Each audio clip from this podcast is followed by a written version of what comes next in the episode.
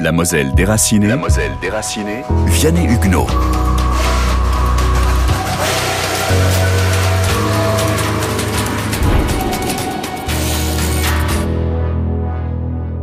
Les exilés mosellans aspirent plus que tout à retrouver leur village.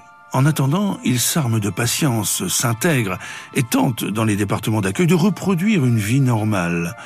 Dans une biographie rédigée par l'écrivaine publique Sandrine Bronner, Thérèse Lallemand raconte Nous avons vécu relativement tranquille, en dehors de l'éloignement et du rationnement.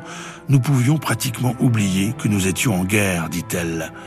Le travail est le premier agent intégrateur et les Mosellans sont servis par leur réputation.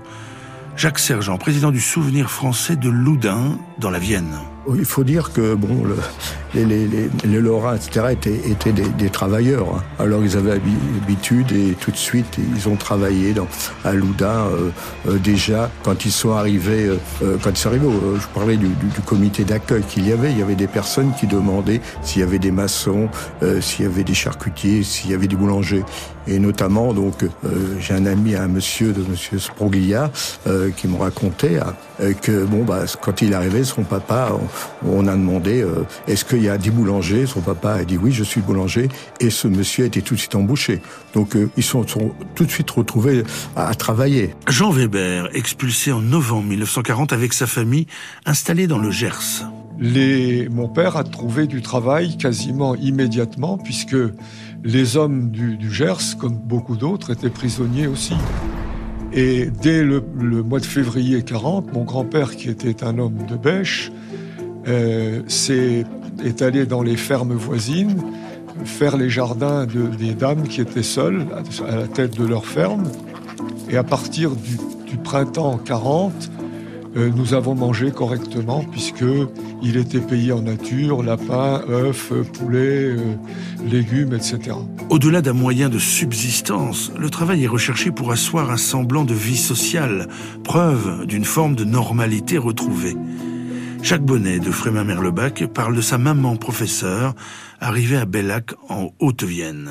La patronne de l'auberge était ma, mon arrière-grand-mère et la patronne de tout le monde, c'était mon arrière-grand-mère, Marie Bastien, la Maria. Et il n'était pas question de bouger quoi que ce soit, même de s'occuper de l'alimentation ou du vêtement des, bébés que nous étions, sans la vie, sans la de la grand-mère.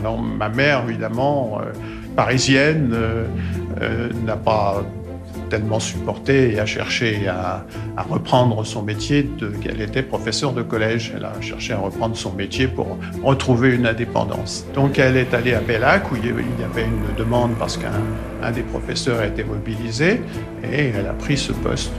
C'est donc devenu professeur de collège. Pour les enfants, c'est évidemment l'école qui agit le mieux et le plus vite pour les intégrer, même s'ils sont souvent scolarisés dans des écoles à part, catholiques et spécifiques aux exilés, avec leurs enseignants arrivés avec eux. Hortense Schmitt, 13 ans, était exilée près de Lens, à Arnes. Alors, dès le départ, il y a un prêtre qui a passé de chez nous, ici, qui a passé chez nous, qui nous a accueillis et qui nous a dit, vous savez, on préfère que vous alliez à l'école euh, euh, catholique, pas à l'école laïque. Hein. Alors on a dit, mais où c'est? Alors on a dit, ben, c'est près de la fosse 21. Alors, euh, bon, ben, il nous a donné ce qu'il fallait pour y aller.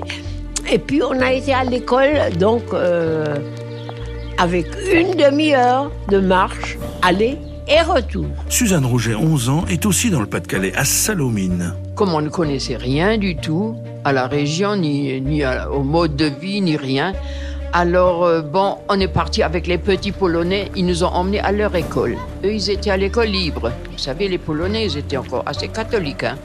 Alors, à l'école libre, bon, ben, nous, on ne savait pas qu'il y avait deux, trois sortes d'écoles. On est allé avec eux. Et c'est comme ça qu'on qu a carrément euh, a échoué à l'école libre et j'ai fait toute mon année là-bas. Chez les Muller, à Novéan-sur-Moselle, après l'annexion de juillet 1940, on ne veut surtout pas être allemand et encore moins nazi. Hugues Muller a 11 ans. La famille prend la route pour Nantes en septembre 1940. Arrivé à Nantes, donc euh, on est hébergé chez les, chez les gens là qui avaient, qui avaient eux-mêmes trois, trois enfants. on, essaye de trouver une maison euh, meublée parce qu'on n'avait rien. On n'avait que nos bagages. Nous avons trouvé une maison pas très loin de chez eux. C'était un officier français qui était à, Clermont-Ferrand. Donc, euh, nous avons habité dans la, maison là pendant quelques mois.